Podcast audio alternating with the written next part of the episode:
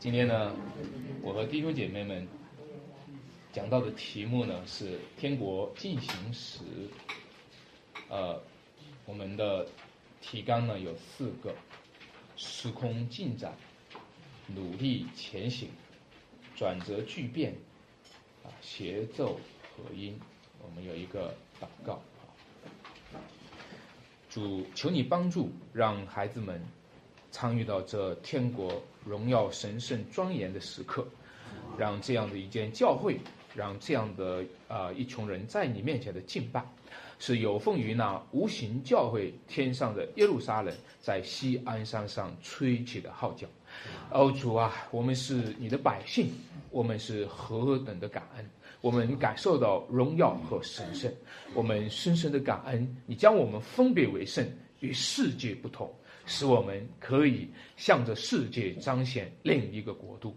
求你使用我们，求你借助于卑微不配的瓦器，使你的宝贝呈现出奇妙的光辉。求主带领祝福我们下面的时间，使我们更多的尽心尽意的爱主我的上帝，也能够爱我们的弟兄，爱我们旁边的每一个人。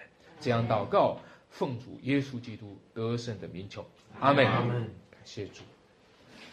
中国人呢，有一句话说：“识时务者为俊杰。”早晨如果有日出的时候呢，你能够赶得上看日出，应该算是识时务。晚上如果有晚霞，你赶着去看晚霞的时候，应该呢也是懂得时务的人。如果你去了杭州看西湖，去了钱塘江。看，看这个涨潮或者退潮，这也是你啊掌握了一定的识时务。就是说你在任何地方啊去旅行的话，旅游的话，看到当地的奇观，买当地的特产，这也是你能够识时务。啊，识时务者为俊杰。但是今天呢，我们要讲的是说天上的永恒和地上的时间。啊，如果有一个碰撞的时刻，如果你能够看见天上的永恒和地上的时间发生了一个碰撞，而这个碰撞会形成一道火花，或者形成了一个弧形，或者像彩虹一样的成为一个亮丽的风景。如果你是一个识时务的人，识时务者为俊杰，他一定会注目定睛来看这个天下人间唯一的奇妙。道成肉身的耶稣基督，就是在整个时间进展当中的一个大亮点。道成肉身的耶稣基督，他就是这个世界的争光。当耶稣基督来到的时候，天国就来到了。当耶稣基督来到的时候，不当天国来到了，你会看到天国在历史时空的进展，会看到天国在历史时空当中有一个高歌猛进的时刻。所以我和大家就开始讲这样的一个时空当中的进展，是一个时空当中的高歌猛进。大家还记得在几十年前呢，中国。啊，在中华人民共和国成立以后，有一个大跃进的时期，那个大跃进的时期呢，就成为一个高歌猛进的时期。当然，我们都知道，最后这个大跃进只是人以人的自我感觉在推动而已。不过，今天我和大家讲。的确，上帝的国度正在高歌猛进，尤其是耶稣基督道成肉身的时候，有一个时空的进展正在发生。主耶稣基督对着那一些门徒们来讲到约翰，他说到：“他说你们出去的时候，你们要看什么呢？”他讲了三个，他说：“你们要看风吹动的芦苇吗？”第二个，他说：“你们要看穿细软衣服的人吗？穿细软衣服的人在王宫里。”第三个，他讲说，他讲到说：“你们要看先知吗？”是的，他是先知，他比先知大多了。今天各位，你出去要看什么呢？五一假期的时候，你有没有出去看一些什么东西？有没有出去看风吹动的芦苇呢？这个五一假期的时候，正好是春天的时候，正好是出去旅游的春游的时候。这段时间百花开放，这段时间充满了春天的气息。这段时间走在街头上的时候，你会看到绿芽开始这个绽放的时候，看到这个这个这个花骨朵儿哈非常蕴含着生命力的时候，你能够感受到生命的动态、生机勃勃的力量和充满了希望的一个春天来到了。每个人都会喜欢这个季节。都会赏心悦目在这个季节里面，因为这个季节的变化就是一个时空的进展。那我们把时间放大一点，我们不讲季节的变化，我们讲一讲年代的变化吧。从我们现在从二十岁活到了四十岁，然后然后到六十岁，你你也能够感觉到年代的变化。今天都是什么年代了？都是用手机的年代了。今天都成为一个啊充满了现代化气息的年代了。自从改革开放以后，中国的发展巨大。你看到太阳太原啊，一栋栋的楼房啊，你看到啊，从前都是一些乡村，都是一些土地的地方，都变成了现代化的，变成了这个充满了这个这个啊，充满了这个现代气息的城市。各位，在这样的一个新的城市面貌。充满了一个个精神面貌，哈，都变成了一个充满有有这个现代化气息的一一个时候，你能够赶上这个节奏的话，你也开始结交那些上流社会的人了，对吧？你不再是农村的，这个这个这个土鳖了，哈，你开始变成了一个什么呢？开始变成了一个结交上流社会与这个时代气息相交往的人了。你慢慢的跟上时代的节奏，活跃起来啊。我们今天去应酬了，我们今今天见到了一个穿细软衣服的人，啊，我们今天看到了那些穿名牌服装的上流社会的一个一个的精英。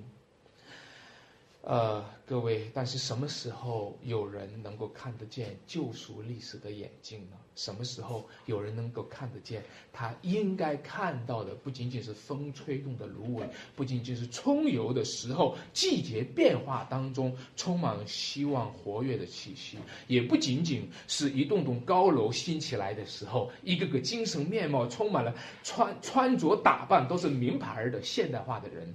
什么时候有人去看先知呢？什么时候有人去看那一个那一个？如果你是一个对时间敏感的人，什么时候你能够看到先知才是最对时间敏感的人？如果你是对季节敏感的人，什么时候你能够知道一个跨越时代和跨越时间的，就是先知？和先知的灵，先知啊，中国人也把先知叫做未卜先知哈。中国人也讲到，先知就是他能够跨越时代的，就是他还在事情还没有发生的时候，他已经预见到事情的发生。在一个事情没有发生，在一个人还没有来到的时候，他已经预见到那个人将要来到。这样的人被称作先知。先知和先知的灵，它跨越了人前人后，它跨越了事前事后，它跨越了不同的时代之间，它从古时看到了幕后。更何况今天我们所讲的这位先知呢，是比先知还大的先知。而且今天我们还讲到了一个终极性的先知，就是像约翰哈这样的一个在先知当中最大的先知，却预言着一个更大的先知。这位先知是终极性的先知，他来到之后，一切的先知都要结束；他来到之后，一切的先知都要停止。这位终极性的先知来到，耶稣基督的来到。就是天国的来到，你会看到这个世界上，尽管也有一些所谓的先知，但是没有一个先知，他是终极性的先知。尽管在这个世界上，到处都会有人说他是先知，甚至我们会看电影当中、影视节目当中，也会有一些啊称为先知的人。或者我们会看到走在太原的街头，认识任何一个城市的街头上，走到天桥上，或者走钻到桥洞下面，在路边就有人摆摊儿，在那里卜卦算命，但是他们都不是天国的先知。他们都不是在为天国做代言人，他们都不是在为上帝做代言人，他们是坐在街边，坐在路边，他们已经没有主人了，他们寻找着一个一个过路人，说期待着那个过路人做他的主人，来算一卦吧，来看个命吧，来，如果看一下命，然后这个主人赏赐他一点小钱。先知已经堕落到这个地步。先知已经不再做天国的先知，已经成为了一个堕落到、沦落到没有组织收留的这样的先知，不是真先知，这样的先知都是假先知。亲爱的弟兄姐妹们，你今天应该关注的是这一段经文，给我们讲到了一位叫做谁呀？施洗约翰。这位施洗约翰，耶稣讲说，他比先知大多了。一切富人所生的，没有一个兴起来大过这位先知。然后他讲这位先知的大，你知道他大在什么地方？因为他做了耶稣的先锋。他大之所以他是最大的先知，因为他是靠近耶稣最近的一个先知。之所以他是最大的先知，因为他作为先知是最后一个先知，他预言了最终的那位先知。那如果这样的话，亲爱的弟兄姐妹们，让我们来看到吧，有一位终极性的先知，他来到就是天国来到，耶稣基督来到就是天国来到，所有的时空进展都是为了这一个事件的发生，就是耶稣来到和天国来到。时间为了什么？先知要卜卦，卜什么卦？先知要算命，算什么命？中国易经当中有八八六十四卦，究竟要往哪个地方去卦？一切先知所指向的方向，就是在神在基督里面的天国。大写的历史就是天国，大写的历史就是基督，大写的时间就是那一位独一无二的主。他是终极的先知，他终结了一切的律法和先知。如果这样的话，就不要浪费时间了，让时间都归附永恒吧。不要浪费时间了。你觉得工作是不浪费时间？你觉得赚钱是不浪费时间？你觉得追求成功是不要不浪费时间？让我告诉你，这一切还是浪费时间。因为唯一的不浪费时间的事情，就是让时间归复永恒，让时间归复天国。让时间归复时间的主，就是耶稣基督。不要浪费时间了，考察先知所讲的事情吧。不要浪费时间了，考察先知的灵所漠视的圣经，以及先知的灵在你心中此时此刻的感动。亲爱的弟兄姐妹们，投入在生命里，投入在基督里，投入在天国里，这就是让时间归回它原先的源头。时间来自于永恒，没有永恒就没有时间，没有永恒的主，没有生命的主就没有时间。如果说时间就是生命的话，生命的主就是基督。阿门。那如果这样的话，让我继续告诉大家，天国要进行的话，天国要进行是不容易的，天国是努力的在进行，天国是努力的在前行。从施洗约翰到如今，天国是努力进入的。在这里讲到的这个努力的主体，我们现在讲到的努力的主体不是你。不是说哦，我要努力进天国。我们现在讲到的努力的主体是天国，是天国努力要进入这个世界，天国要努力进入这个世代，永恒要进入时间，需要努力才能进来。天国要进入世界，要闯入这个世界，这不简单，这不容易。这是令人起敬的事情，这是令人震惊的事情。亲爱的弟兄姐妹们，你知道吗？天国努力进入这个世代，进入这个世间，要经过许许多多的坎儿。我们家附近旁边就是一个菜市场。刚刚回到西吴院的时候，和我我们夫妻去走进菜市场的时候，突然看到旁边卖肉的很多都是我们村里面的人。然后，嗯，因为我以前也是卖肉的哈，然后我俩就马上想退出来，不想经过这个菜市场。我们一进这个菜市场，就感觉到喧嚣吵闹，就想起来以前的那一种浓浓重重的世俗味儿，那种浓浓重重的那种世俗的味道，是我们非常不喜欢闻到的。我们这几年来躲开这些世俗的味道，开始清新，开始自由，开始成长了很多。就是那种浓浓重重的世俗味儿，我们在其中被压制的无法成长，我们无法自由。后来又一次走菜市场的时候，我又想绕过他，我忽然就想到了主耶稣基督，他来到这个世界的时候，他多么的想绕过这个世界。也许主耶稣来到这个世代的时候，他一进这个世代就闻到了浓浓重重的这种世俗味道，那种堕落的、那种罪恶的世俗的气息。主耶稣基督一定不喜欢，这穷人一定不喜欢。当我们跑到那里说“主啊”，我们作为一个麻风病人跑到主耶稣“主啊，求你帮助我”的时候，一定有一个很呛鼻子的味道冲到主耶稣那里。我们这些罪人到耶稣那里祷告的时候，主啊，求你可怜我吧！一定有一个腐臭的气息，让他自己要努力，要忍耐，才能够和我们对话，才能够继续进入这个时代。如果主耶稣基督他不愿意来的话，我们就在这些腐臭、败坏、堕落和灭亡当中继续沉沦下去。亲爱的弟兄姐妹们，道成肉身不简单，道成肉身是三位一体的上帝是在努力当中做出来的决定。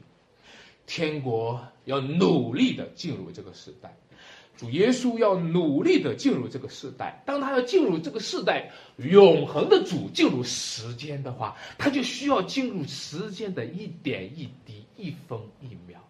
永恒的主，一个自由飞跃于时间当中，可以过来过去，现在、今在、永在的主，要进入到一分一秒，像我们一样度日如年的去走过去，那就像是一个在高速公路发达的时代，他却要完成一个徒步的旅行，走在新疆的沙漠的土地上，在荒漠当中徒步去完成，这是一个艰巨的任务。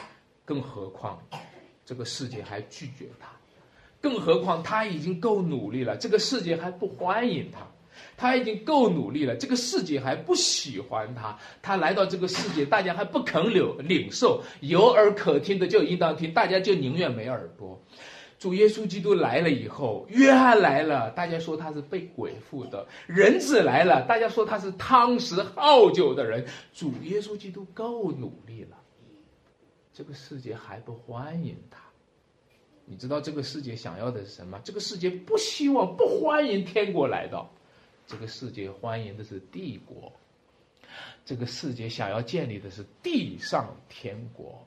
从创世纪十一章讲到了巴别塔，人就开始建立地上天国。到了这个希腊开始讲理想国，到了今天开始讲共产主义。这个世界充满了人将帝国、人将天国的理想，而不要天上的天国降临在这个地上。这个世界上想要有一个强人，想要有一个英雄，然后来统治这个世界，成为救赎主，全世界往西向他跪拜。但是他们却不愿意承认天国降临，往西向主耶稣跪拜。亲爱的弟兄姐妹们，你知道吗？天国要怎样努力才能够进入我们中间，才能够进入太原这个地方？因为直到现在，我们都不愿意，我们都不在乎它。我们浓浓重重的世俗味道，我们并没有敞开我们的心，预备去接待它。为了进入这个天国，进入这个世界，上帝真是花了一定的功夫，花了长久的时间来预备。他让救赎历史要进入世界历史，这个救赎历史要进入世俗历史，就好像用天国的进行曲要进入这个世界的喧嚣吵闹。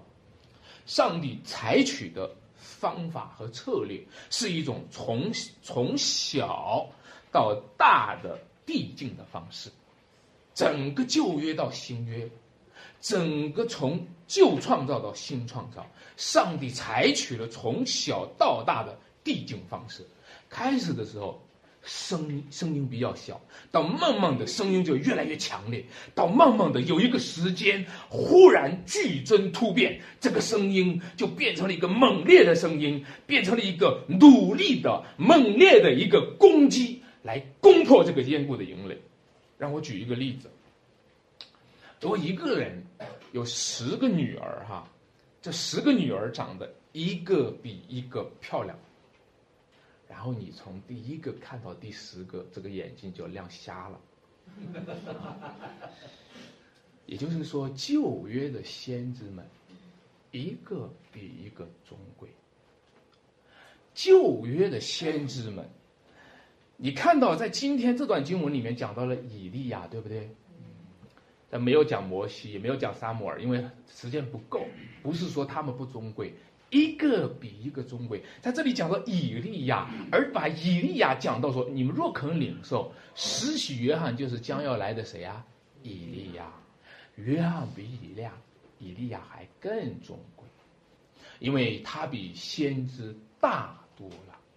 这世界上的你看到吗？主耶稣他说，呃，上帝所差遣的先知一个比一个尊贵，从以利亚，然后到了什么施洗约翰。然后到了失去约翰之后，还有一个最尊贵的，就是谁呀？耶稣基督，达到了顶峰。这个尊贵达到了顶峰，到什么地步呢？他讲一句话，他说：“凡是从富人所所生的，没有一个大过谁呀？失去啊！但是天国里最小的都比他大。这什么意思？我告诉你，以利亚够尊贵吧？”实际约翰更尊贵吧，但是耶稣比他尊贵了不知道多少倍。凡是耶稣里所生的儿女儿儿女，就是最小的，都比实习约翰这样的一个先知要尊贵。哇，那我们今天遇到了什么？这是一个猛烈、突然从小到大递进、突然来到的一个最尊贵的这样的一位，就是基督，因为。尊贵到一个地步，连基督里的儿女都那么尊贵。那既然如此的话，亲爱的弟兄姐妹们，让我告诉你，你今天我相信有很多的人都喜欢阅读伟人，啊，阅读伟人的传记，也有很多的人喜欢直接的交往一些伟人。好，我如果能够和一个有身份、有地位的人有个交往，握个手，照个照片儿。对吧？哎呀，这就是一个非常有身份的人。当然，这是有必要的。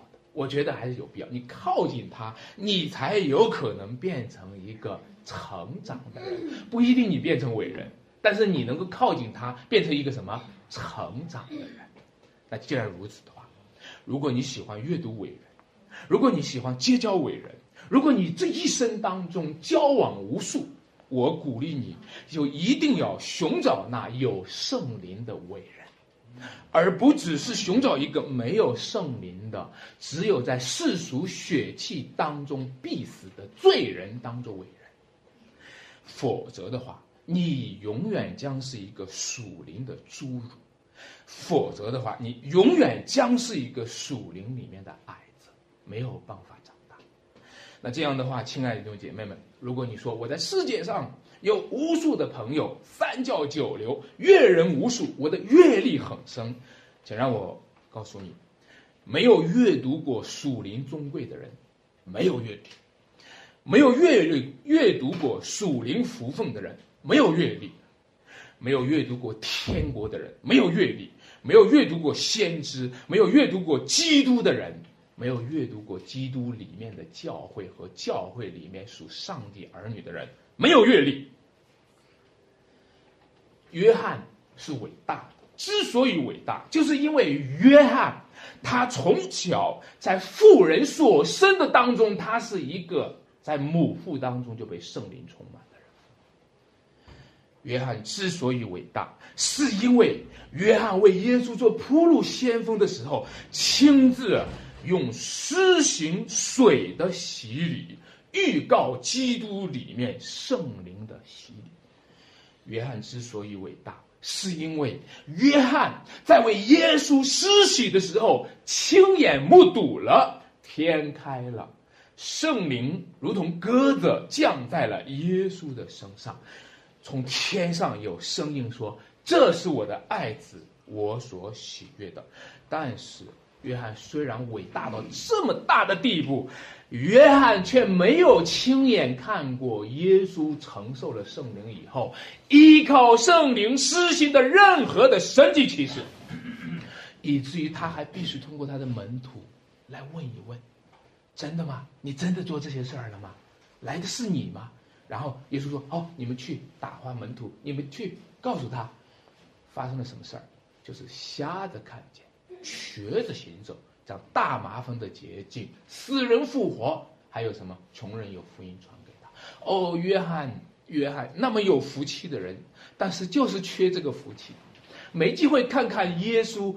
耶稣当初是他受洗，他施洗的，但是耶稣领受了洗礼的时候，领受了圣灵，而领受的这圣灵就在他身上开始发生诸多的神迹奇事，遍地开花的神迹奇事就发生了。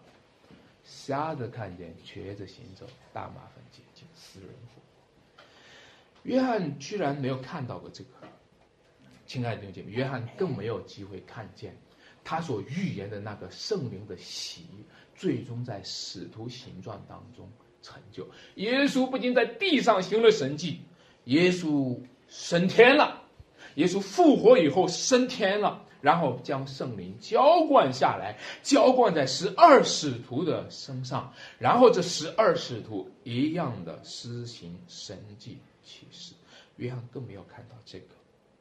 其实你知道吗，亲爱的弟兄姐妹们，瞎子看见，瘸子行走，大麻烦洁净，死人复活，这一切的神迹启示，这是什么意思呢？这就是天国，这就是天国来到。这就是天国的记号。你知道未来的新天新地是什么样子的吗？就是瞎子会看。你知道未来的新天新地是什么吗？就是没有眼泪，没有咒诅，就是没有死亡。你知道吗？当耶稣基督在世界上施行神迹奇事，甚至将更大的这个这个这个这个权柄和能力传给他的使徒，也施行神迹奇事的时候，就是向这个世界上。预言天国的来到，亲爱的弟兄姐妹们，可惜约翰就差这么一点没看见，约翰就差这么一点，约翰坐牢了，没看见，一而且一直到他死，最后死在牢里面被那个希律杀死，都没有亲眼看见。不过他的好处就是他从耳朵里听见了。亲爱的弟兄姐妹们，让我告诉你。看见那光景的人有福了。如果有人看见瞎子看见，真的是有福了。我们今天很多基督徒都很羡慕，在某一个灵恩的聚会场景上，我们也满心的期待，我们真的很满心的期待一个瞎子看见的神迹能够发生，对吗？只是我们直到现在，我们听到了一些消息，最后还是不那么准确。不那么准确，虽然有很多的神机骑士的大会在做，只是我们听到的那些消息、那些见证，并不是那么准确，并不是那么正确，对吗？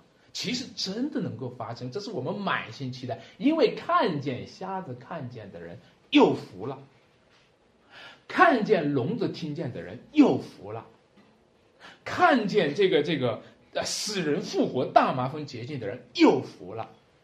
但是让我今天也告诉你，今天你借着圣经上的这个漠视，今天你借着上帝在福音里面的传讲，你凭着信心也看见这个事情真的发生的人有福了。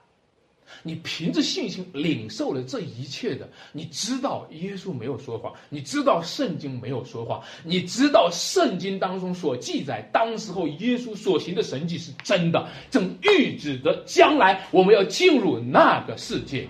你从信心里看见这个事情，你有福了，亲爱的弟兄姐妹们，让我告诉你，天国进入这个世界。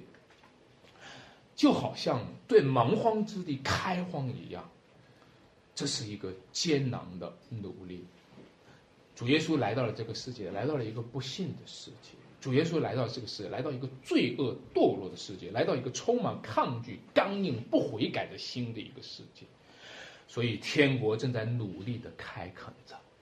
接着，耶稣基督钉十字架；接着，耶稣基督死里复活；接着，耶稣基督升天。借着圣灵降临，借着今天教会在全世界的扩展，借着熊城教会的指导，天国正在努力的开垦着，天国正在努力的开荒着，天国正在努力的进入这个世界，进入这个城市。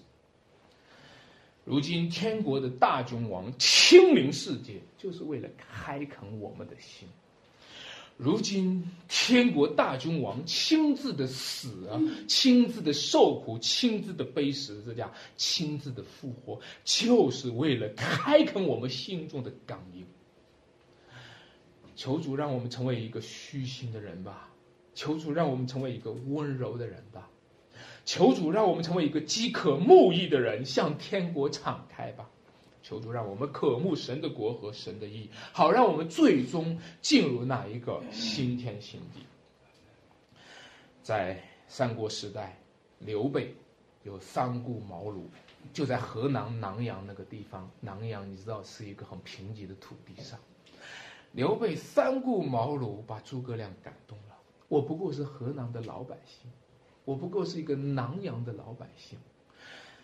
既然有君王三顾茅庐，感动了他心中，感动这种知遇之恩。今天来到这个世界上的不是刘备，是耶稣基督，是比刘备更尊贵的基督，是望主之主。他有没有感动你这个臭皮匠呢？比刘备更大的救恩，刘备没有为你去死，没有为你去复活。而耶稣基督为你去死，为你去复活，他有没有感动你这个臭皮匠，感动我们这些卑贱的人呢？那他预备了一个福分要给我们，最终就是看你是不是那个有福的人。你有福的话，你就能领受得到。亲爱的弟兄姐妹们，我们再看天国的这个剧本。它发生了一个转折性的巨变，那个最引人的注意的这段经文哈，就是说，从失去约翰到如今，天国是什么？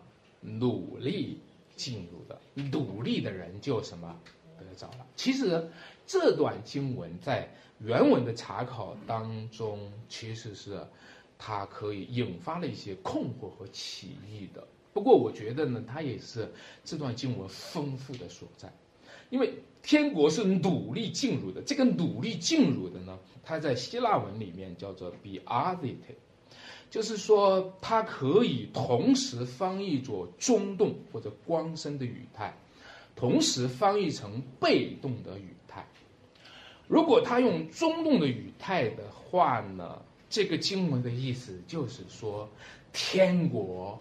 猛然的来到了，好，天国猛然的来到了，因为今天从小到大的递进，从旧约到新约，你知道吗？从旧约，从摩西到新约是一千五百年，从亚伯拉罕到新约是两千年，对不对？从整个旧约到新约这一个时间是缓慢的，到了新约忽然突变。剧烈变化产生了一个急促的、猛然的天国的来临，就好像整个的人类历史也是这样的。人类历史你知道吗？在几千年的人类历史当中，一直是一个农业社会，是一个静止的状态，几乎没有多少的突飞猛进。一直到十七、十八世纪呢，有一个工业革命，忽然之间，整个的经济开始发生变化，突飞猛蹦猛进，整个市场，这个世界的经济自由发生了贸易。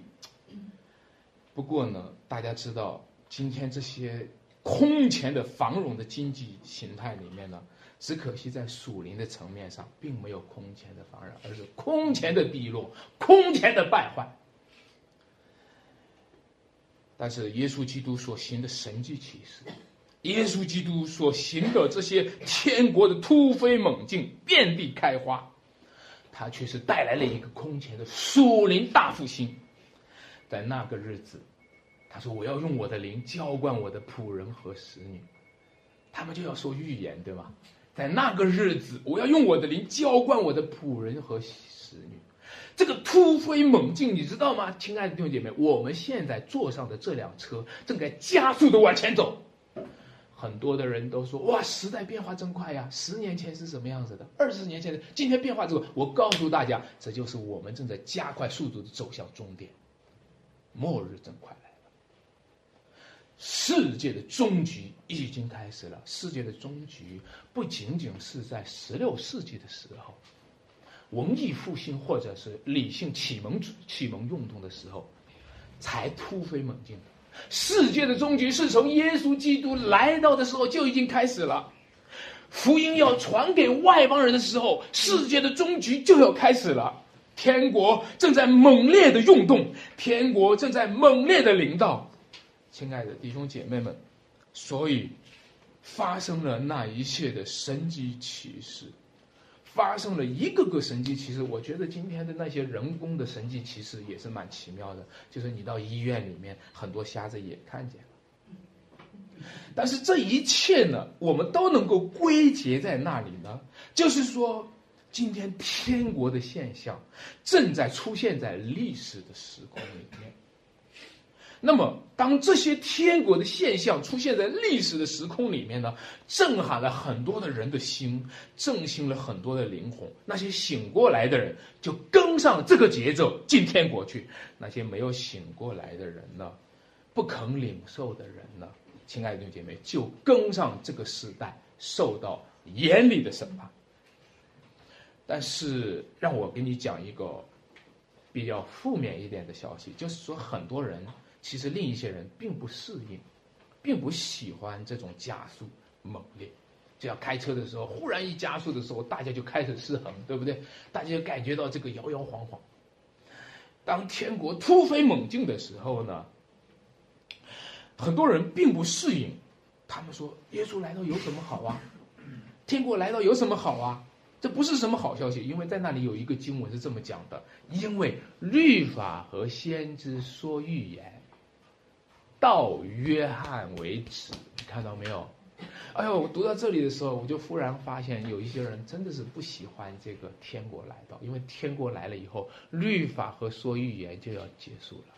天国来到了，就是说律法和先知的独特性就开始消减了，律法和先知就开始失业了。这算不算不算是一个政变啊？这算不算是一个革命啊？因为律法和先知从这个时候就开始要下岗了，对吧？在明朝的时候，朱元璋打下天下来的时候，啊，他做了一个震惊的事儿。他把宰相给废掉了。历代以来，王朝当中没有一个废掉宰相的。宰相有多重要？你知道，整个宰相就是总理，这是整个治理全国的，对不对？这个明朝朱元璋把宰相给废掉了，他废掉了宰相制度，他就是要让所有的人知道，帝王才是真正的宰相。帝王不应该喝酒啊，玩乐呀！帝王不应该每天就三宫六院呀！帝王要呕心沥血的去经理整个的天下，帝王要批奏折，帝王要亲自的做这些事情，他把宰相给废掉了。但是你知道吗？明朝后来的灭亡，就是他这个举动埋下的祸根。因为他把宰相废掉了以后，他自己很强，他有能力做宰相的呢，这个这个这个这个工作。但是他的二代三代一代不如一代，啊，一代比一代娇气，一代比一代没能力，大家都是傻傻的宠宠的。那么大家都知道，为什么后来明朝的宦官就是太监会那么得势？因为皇帝就靠这些太监来给他搞这些。那个这个批奏折怎么批呀？对吧？那个事儿怎么解决？皇帝每天就和跟太监来商量。你想想，那个国家不灭亡吗？用今天我们讲一句话，就是说明朝朱元璋呢废掉了宰相，却没有成全了宰相。但是耶稣基督，他终止了律法，是因为他成全了律法。他终止了先知，是因为他本身就是先知。他终止了律法和先知，乃是因为律法和先知指向的就是他自己，他就是那一切的本体。各位亲爱的弟兄姐妹们，所有的律法和先知翘首以待的，在在漫长的黑夜里等待的诚心的出现，就是耶稣基督。但是。律法和先知要失业了，很多人就跟着失业了，文士和法利赛人就跟着失业了，对吧？文士是靠着抄这个律法来来来来度日子，文士和法利赛人是靠着解释律法来度日子的。这个时候要失业了，所以逼迫就发生了。他们不喜欢这个变化，他们不喜欢这个变革，他们不喜欢这种突飞猛进。如此呢，这段经文当中就有了一个另外一个翻译。刚才那个经文叫“天国是努力进入的”，那个努力进入呢，用中动语态呢叫做“天国猛然的领导”，但是用被动语态的话，是在讲什么呢？天国被暴力迫害。啊，在这段经文里面用被动语态的话是天国被暴力破坏。我查过了好几个版本。从唯独圣经和合本的修订版和环球圣经译本哈，还有这个新译本新汉语译本，它都是用这个被动语态的翻译的。他就说天国被暴力迫害，暴力的人抢夺它。哇，你读到这里，你马上就想到今天受逼迫的事情，马上就想到今天拆十字架的事情，马上的就看到我们今天面对的环境。亲爱的弟兄姐妹们啊。今天的天国正走在一条路上，由于天国要猛烈的临到这个世界，这个世界也暴烈的来攻击天国。你知道吗？这是一个最后的战役，这个是一个天国加速前进，而世界也加速前进，他们都在加速前进当中产生一个剧烈的冲突。你们知道吗？各位，会发生怎样一个巨大的地震和轰鸣呢？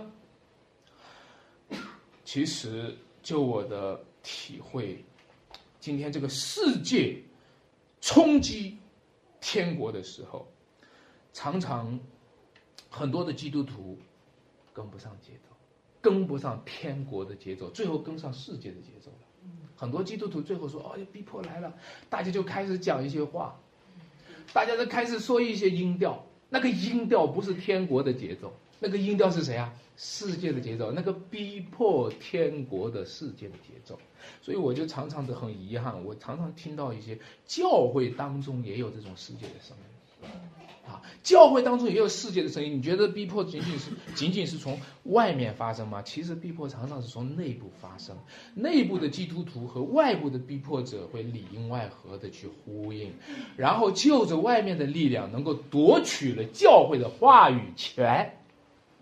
夺取了教会的话语权，也就夺取了天国的钥匙和属灵的权柄。这就是今天很多教会的悲哀，这就是三字教会根本的本质。亲爱的弟兄姐妹们，但是让我告诉你，那个剧烈的震动、剧烈的转折和剧烈的反应，不管是天国猛烈的。往前走，还是世界猛烈的攻击，那才是天国真正的记号。最怕的不是剧烈的震动，最怕的是天国的福福音来到，不温不火，不冷不热，不死不活。这个才是今天教会当中中了魔鬼最大的诡计。好多的基督徒都是用暂时的安逸换来一个死气沉沉的属灵光景。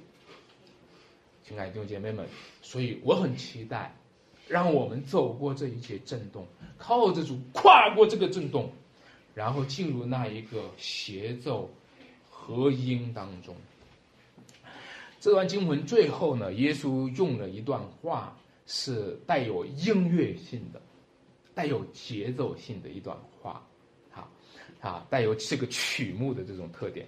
他说：“我可用什么来比喻这世代呢？因为这世代不领受他的话。”他说：“我向你们吹笛，你们不跳舞；我向你们举哀，你们不捶胸。”你看这段经文，这段经文它比喻的当时候可能是当时候的一个谚语，或者是当时候的一个儿歌，哈。当时候的一个通俗的东西，但是它充满了一个音乐的这种特点，所以我们就用音乐来解读它。我想耶稣的意思就是在讲，我给你们吹笛，我吹的是进行曲，啊，我们今天讲天国进行时，就是我给你们吹笛，我吹的是进行曲，啊，但是呢，你们却是拖拖拉拉，啊，那。如果把拖拖拉拉用乐曲用我们给它谱个曲的话呢，拖我们用嗦，拉我们用发，就是嗦嗦发发，就是这个哈。如果我们去唱一下进行曲呢，真理正进行曲呢，它也有点像说。嗦嗦嗦嗦嗦发咪嗦哆来咪咪咪来哆，是吧？这个如果唱的话，进行曲呢也是嗦嗦发发，但是不一样，它在哪里？它不一样，它虽然有进有退，它的体态从始终是往前的。亲爱的弟兄姐妹，让我们的体态始终是往前的，我们可能会跌倒，跌倒也往前跌。如果有一天我们跌倒了，我们被打倒了，我们被逼迫了，跌倒倒的时候也往前跌，不要往后，不要往后跌。亲爱的弟兄姐妹们，很多的基督徒之所以退后，之所以拖拖拉拉，是因为他的生命当中的节奏就是拖拖拉拉。很多的基督徒之所以跌倒，因为他的生命中的节奏就是跌倒。约翰一书讲一句话。凡是爱弟兄的，就在光明中。他在光明中，在他没有半跌的理由。很多的基督徒心中充满了半跌的理由。今天那个谁看了他一眼，也是半跌的理由。今天的谁没有看他一眼，也是一个半跌的理由。今天那个谁跟他也没说话，也是一个半跌的理由。今天那个谁跟我说了一句什么话，也是一个半跌的理由。很多的基督徒生命当中充满了半跌的理由，充满了拖拖拉拉的节奏，充满了往后退的理由，充满了不聚会的理由，充满了这个不跟随主的理由，充满了不背十字架的理由。所以主耶稣说：“我向你们吹笛，你们不跳；我向你们举哀，你们不捶胸。”这两句词呢，大概儿童王的游戏是前面一句是针对婚礼，后面一句呢是针对葬礼。可能是孩子们在玩，咱们玩结婚吧，我来做这个什么吹笛的，你来做跳舞的，咱们先玩结婚吧。那这种是婚礼上的一种游戏，当然和产生了一些摩擦，不配合哈，不他不配合。那那好吧好吧，你不配合这个婚礼的游戏，咱们玩个葬礼吧，可不可以啊？我向你举哀，你就向我什么捶胸，结果也不配合。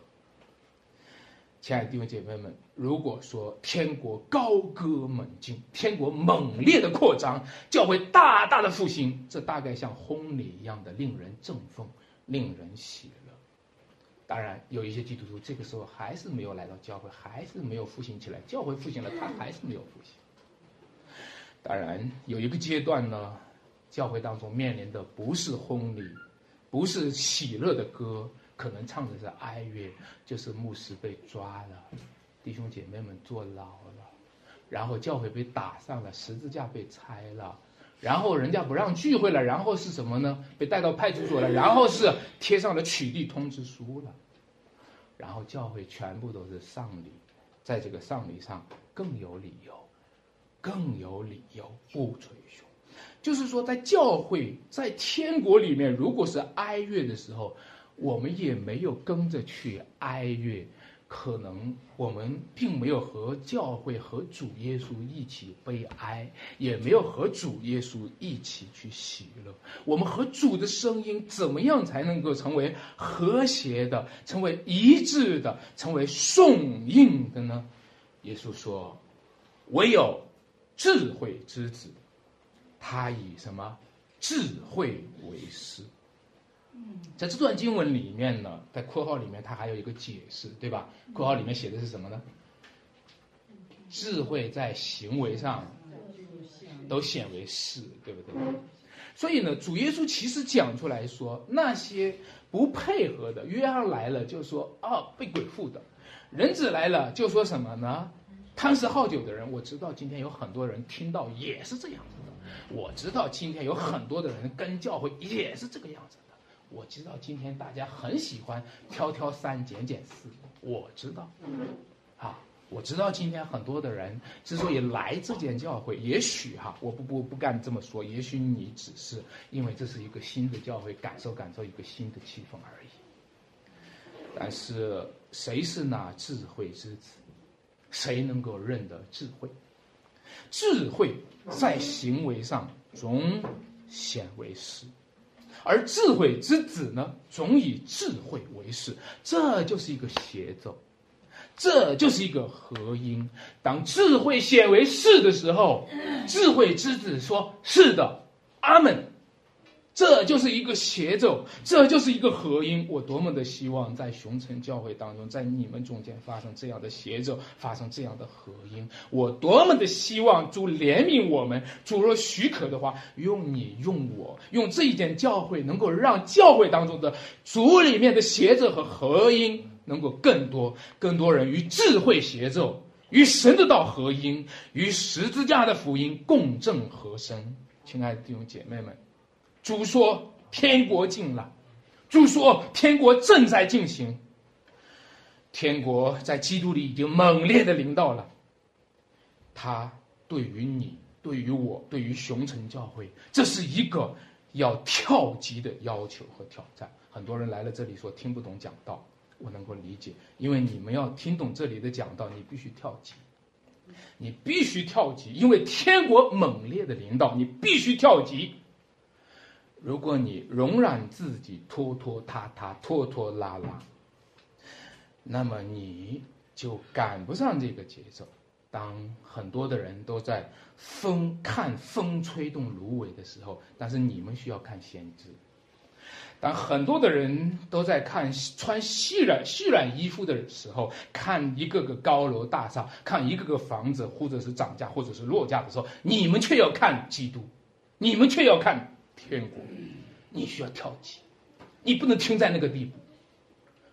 你需要跳级，在这间教会的弟兄姐妹们，让我们一起来预备。你需要跳级的功课和学习和生命的挑战。当一个个人朝不保夕，没有温饱，吃不饱，穿不暖，过不了生活的时候，你需要预备被十字架，你需要预备，甚至这间教会被冲击，你需要预备。这就是我们今天必须面对的跳级的功课。在这间教会里面，在这间归正的教会里面，在这间蒙上帝呼召的教会里面，正在发生一个开垦的工程，就是正在在一群浅薄的耕地当中，去对下来深度的控制里面，却要兴起上帝的工作来建立一个上上帝之城、上上之城。你知道吗，亲爱的弟兄姐妹们？这就是基督对我们发出的挑战和呼召。天国的福音有一个美妙的声音，美妙的进行曲，但是我们能不能跟得上，成为一个协奏和音呢？识时务者为俊杰，看得懂天国进行时，听得出天国进行曲。凡是不因为主耶稣跌倒的就有福了。凡是不因为天国进行曲跌倒的有福了。凡是不因为十字架上的死而复活跌倒的有福了。凡是不因此跌倒反而被坚固的人有福了。唯愿你我，在主里面都成为蒙上帝赐福的儿女。我们一起来祷。我们在天上的父神，感谢赞美你，今天来到了这个，来到你的面前，我们可以一起的敬拜赞美主，这是你的恩典。主啊，你在这个幕后的时代，主啊，你向我们发出声音来，我们几乎不敢相信，我们的耳朵是庸俗的听惯了那一些杂音，我们的眼睛是庸俗的看看惯了这一些世俗的纷扰。今天，求你开我们眼睛和耳朵，求你让我们看见你、听见你，心中领会你。若肯领受，就知道以利亚的来到，知道基督的来到，知道天国的来到，知道这不是一个简单的事情。哦，主啊，给我们里面装置信心，给我们里面重组信心，给我们里面重建那毁坏的祭坛，使我们从心里发出敬畏，让我们靠着主。能够更加的爱慕主的荣耀，听我们的祷告，奉主耶稣基督得胜的名求，阿门。